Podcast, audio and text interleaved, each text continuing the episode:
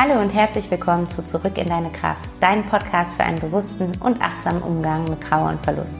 Mein Name ist Vanessa Rippegarten, ich bin systemische Coach, Diplompädagogin und Mama von einem kleinen Sohn und meine Herzensvision ist es, dem Thema Trauer einen Raum zu geben und dir Wege aufzuzeigen, wie du deine Trauer fließen lassen und damit auch spüren kannst, dass du nicht alleine bist. Ich selbst habe 2015 meinen lieben Papa verloren und bin seitdem durch eine intensive und auch echt schmerzhafte Zeit gegangen, die mich aber im Endeffekt immer näher mit mir selbst verbunden hat. Ich möchte dich gerne an meiner Reise teilhaben lassen und dich durch meine Erfahrungen und Wege aus der Trauer heraus inspirieren und unterstützen, damit du auch wieder mehr Lebendigkeit, Leichtigkeit und Kraft in deinem Leben spüren kannst. Denn das ist möglich. Du musst nicht alleine dadurch, Lass uns den Weg einfach gemeinsam gehen. Bevor es jetzt losgeht, habe ich noch eine kleine Ankündigung. Und zwar wird es in diesem Lounge-Monat Dezember ja jede Woche zwei Folgen geben, immer sonntags und mittwochs. Und ab Januar dann ein, immer eine Folge pro Woche. Und für den Lounge-Monat habe ich mir ein kleines Gewinnspiel überlegt. Und zwar kannst du eine 60-minütige Back to Happiness Session mit mir gewinnen, in der du mit mir über deine Verlusterfahrung sprechen kannst, äh, einfach jemanden hast, mit dem du deine Trauer teilen kannst und deine Trauer damit auch durch dich hindurchfließen lassen kannst. Und zusätzlich gibt es auch noch mein Trauer-Journal dazu. Das Trauer Journal, das ist ein haptisches Buch, was ich im letzten Jahr entworfen habe. Und ähm, dieses Buch begleitet dich sechs Monate lang durch deine Trauer und es unterstützt dich durch tägliche Reflexionsseiten, aber auch durch wöchentliche Übungen und verschiedene Monatsvorhaben, als auch Impulse zu besonders schwierigen Tagen in der Trauer, dabei ja deine Trauer wahrzunehmen und sie in all ihren Facetten durch dich hindurchfließen zu lassen und damit Stück für Stück wieder mehr zu heilen. Und du kannst an dem Gewinnspiel ganz einfach teilnehmen, indem du den Podcast abonnierst und mir auf iTunes eine Bewertung dalässt und mir dann davon einen Screenshot schickst, entweder über Instagram an äh, backtohappiness-coaching oder per Mail an vanessa at backtohappiness.de. Ich werde aber alle Infos auch nochmal in die Shownotes packen, dann kannst du es da auf jeden Fall ähm, nachlesen. Und geh dafür einfach auf die Apple Podcast App und dann suchst du dort meinen Podcast. Du kannst im Suchfeld dann einfach eingeben, zurück in deine Kraft und ähm, klick dort dann auf Abonnieren und etwas weiter unten kannst du eine Bewertung äh, abgeben. Da kannst du ein paar Sternchen mir hinterlassen und gerne auch was ähm, zu dem Podcast schreiben, ein Feedback geben. Und das war's dann auch schon.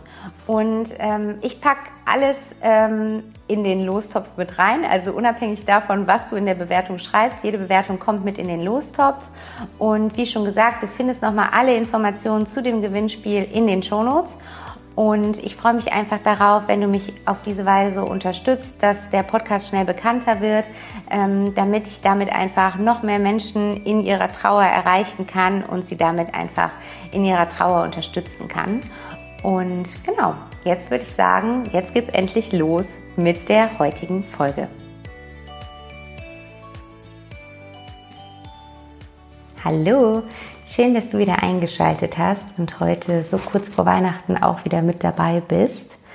Und ich habe mir für heute überlegt, dass es äh, jetzt einen Tag vor Weihnachten gar kein schweres inhaltliches Thema mehr geben wird, sondern ich heute mit dir eine Geschichte teilen möchte, die ich sehr inspirierend finde, ähm, die ja nochmal einen neuen Blick auf den Tod, auf den Verlust von einem geliebten Menschen und auf das Thema Trauer wirft, meiner Meinung nach.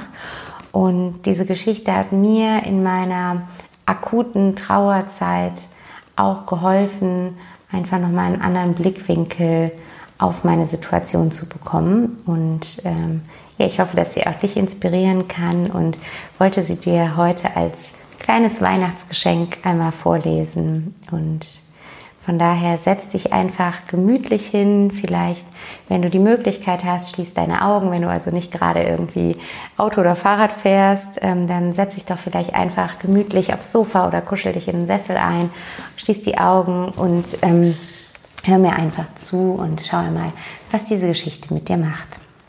Es ist eine äh, ganz alte buddhistische Geschichte, die ich jetzt mit dir teilen werde und sie heißt Die Senfkörner. Vor langer Zeit lebte in Indien in einem kleinen Dorf eine junge Frau namens Kisa. Sie verliebte sich, heiratete und war sehr glücklich mit ihrem Mann. Bald bekam sie einen Sohn, den sie beide sehr liebten. Als der Junge zweieinhalb Jahre alt war, erkrankte er jedoch plötzlich und verstarb. Kisas Welt brach zusammen. Von ihrer Trauer überwältigt, wollte sie nicht glauben, dass ihr Junge wirklich tot sein sollte. Sie nahm den kleinen Leichnam in ihre Arme und ging mit ihm durch das ganze Dorf. Sie fragte überall verzweifelt nach einer Medizin, die den Jungen heilen könnte. Schließlich führte ihr Weg sie zu Buddha und sie bat ihn um seine Hilfe. Buddha schaute Kisa mit vollem Mitgefühl an und sagte, ich werde dir helfen, aber zuvor benötige ich eine Handvoll Senfkörner. Als Kisa hoffnungsvoll sofort zusicherte, sie sei bereit, alles zu tun, um die benötigte Menge Körner zu besorgen, entgegnete Buddha, aber die Körner müssen aus einer Familie stammen, in der niemand sein Kind, seinen Partner oder seine Eltern verloren hat. Alle Körner müssen aus einem Haus sein, wo der Tod noch nie zu Besuch war. Kisa ging von Haus zu Haus und fragte nach Senfkörnern.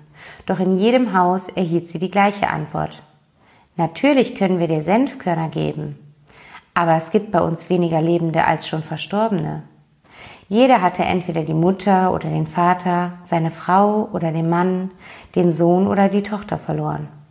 Sie besuchte viele Familien und hörte immer wieder von verschiedenen Verlusten.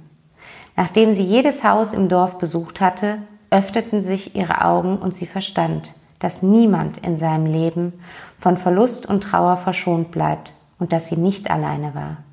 Ihre Trauer verwandelte sich in Mitgefühl für alle anderen trauernden Menschen.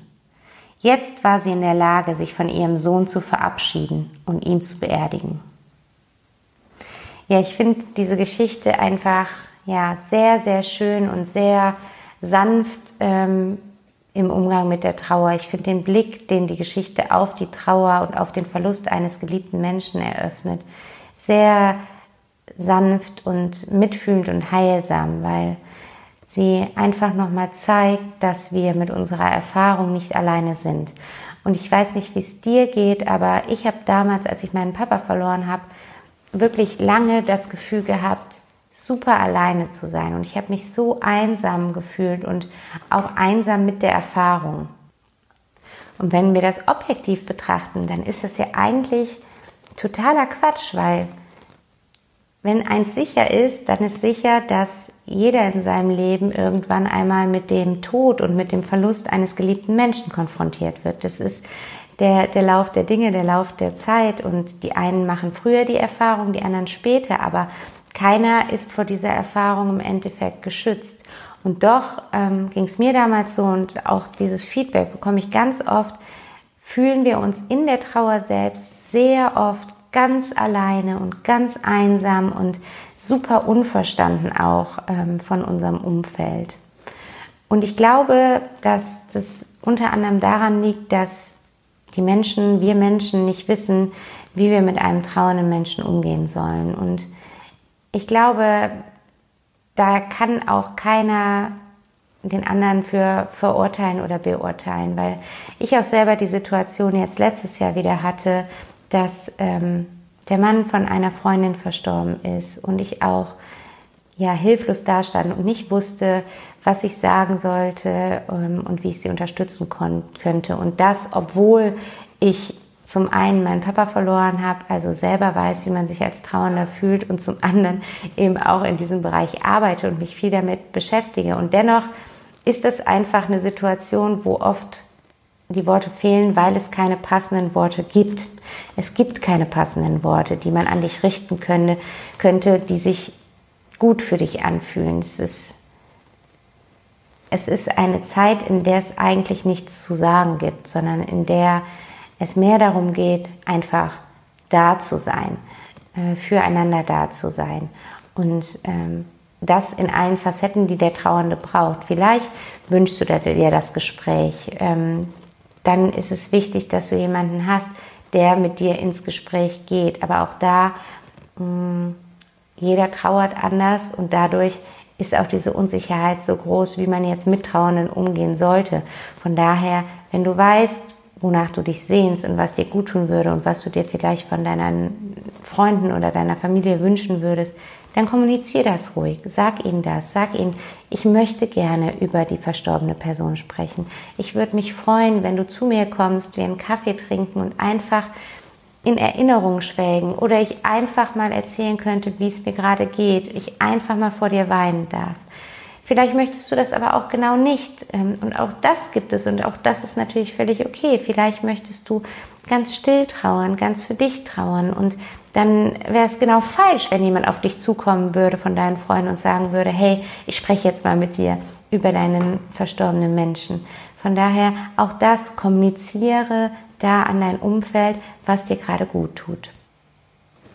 Und ich habe ähm, diese Geschichte und dieses Thema jetzt gerade für den 23. Dezember gewählt, weil ähm, es ja wahrscheinlich so sein wird, dass du in den nächsten Tagen mit Familie und Freunden zusammenkommen wirst. Natürlich dieses Jahr alles in kleineren Gruppen, aber vielleicht steht der ein oder andere Besuch an oder vielleicht klingelt die ein oder andere Person an deine Tür.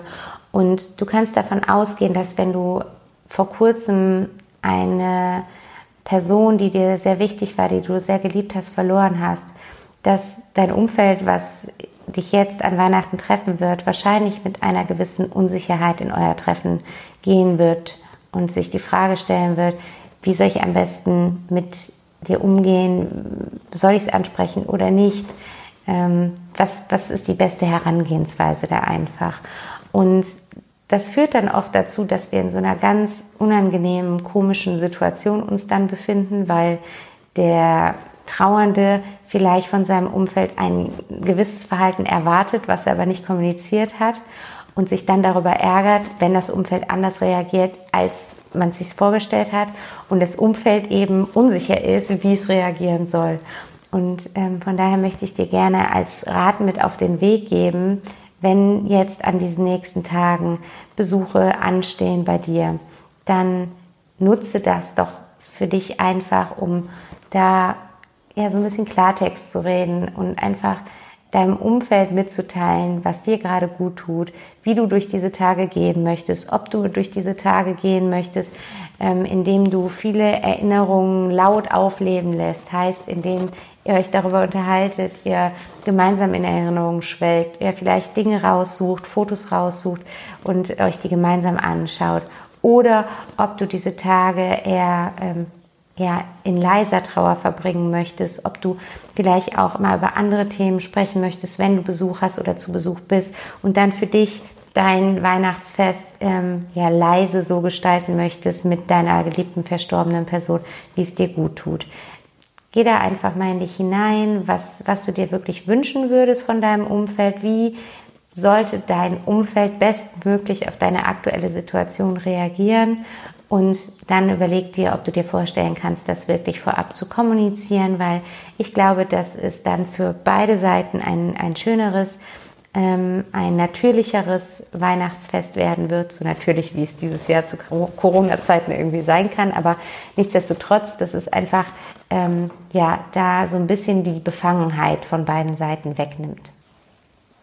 Ja, und das war's schon für heute. Ich glaube, wir haben alle wahrscheinlich heute genug zu tun, deswegen eine kurze und knackige Folge mit einer, wie ich finde, wunderschönen Geschichte, ähm, die dir nochmal mitgeben soll. Du bist nicht alleine mit deiner Trauer, du bist nicht alleine mit deiner Verlusterfahrung. Und in diesem Sinne wünsche ich dir jetzt schöne Weihnachtstage, friedliche Weihnachtstage, wie schon in der, ich glaube, letzten oder vorletzten Folge gesagt, tu nur das, was dir gut tut, tu nur das, wonach dir der Sinn steht.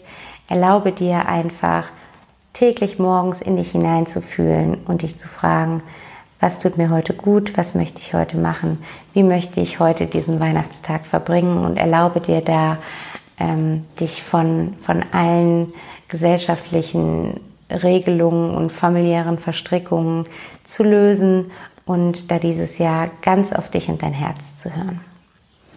Und wir hören uns wie gewohnt auch am Sonntag wieder.